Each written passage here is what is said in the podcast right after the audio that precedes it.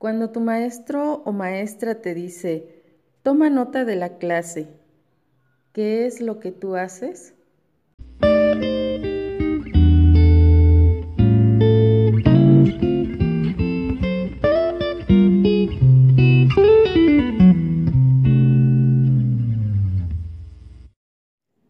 Tomar notas te permite desarrollar habilidades de escucha, síntesis, análisis y reflexión, además de ser una valiosa estrategia de estudio.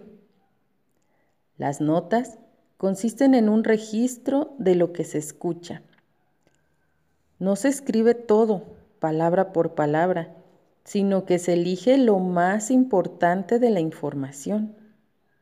Es algo que debemos hacer siempre para responder una duda, para tener un panorama general o tal vez únicamente para llegar a alguna conclusión.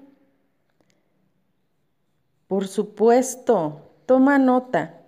Escucha el siguiente audio.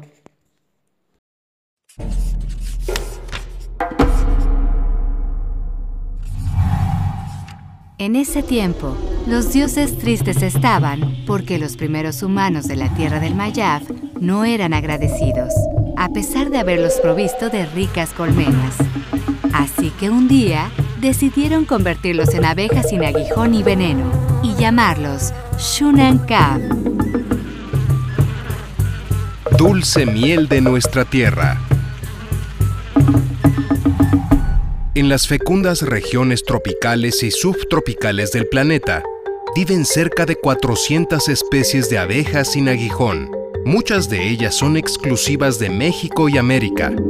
En la antigüedad, los habitantes de Totonacapan se familiarizaron con algunas especies de abejas sin aguijón y cosecharon de ellas su miel y cera. Por su parte, en el sureste, durante miles de años las diversas flores de las selvas cálidas evolucionaron junto con la abeja melipona.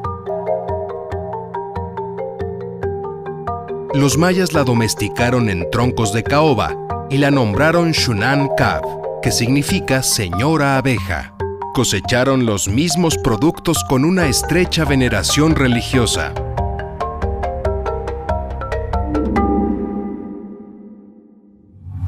La melipona produce una miel de sabor agridulce y bastante nutritiva, que fue utilizada por los pueblos antiguos para endulzar sus alimentos y bebidas. También como remedio la aplicaron para una variedad de padecimientos oculares, respiratorios, úlceras, entre otros. Fue importante tributo que los pueblos de Guerrero y la península maya entregaban a la gran Tenochtitlán, se están haciendo esfuerzos para que la miel de la melipona resurja en algunas regiones de México y Sudamérica. Lamentablemente la deforestación de selvas, manglares y el uso de insecticidas son factores que contribuyen a la desaparición de estos importantes polinizadores. La extraordinaria abeja melipona es de raíces mexicanas.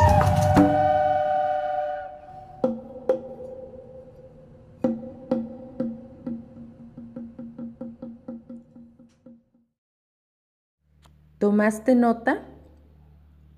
Es difícil tomar notas cuando las personas están hablando. Las notas son sintéticas, es decir, que se busca escribir solo la parte más importante de la información. Se trata de recuperar los puntos principales. También con algún marcador o pluma de otro color puedes hacer señalizaciones más puntuales como datos que te parezcan relevantes y algunas ideas centrales. Estas marcas te pueden ayudar a generar preguntas o dudas.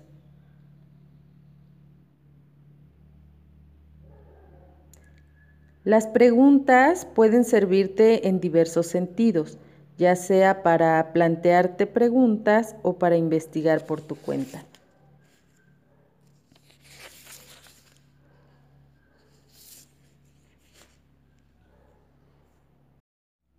Pero recuerda que tomar notas es un proceso personal. La forma de tomar notas varía según la forma de procesar la información de cada quien.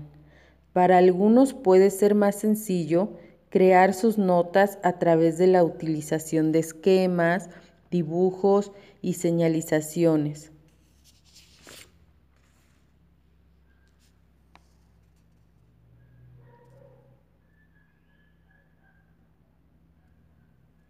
Puedes utilizar algunos signos o formas abreviadas que te permitan agilizar la escritura.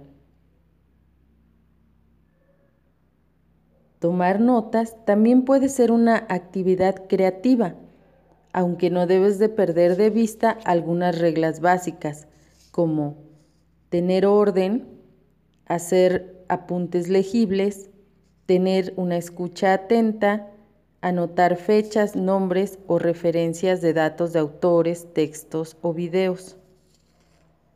Ah, y no olvides escribir el tema y la fecha.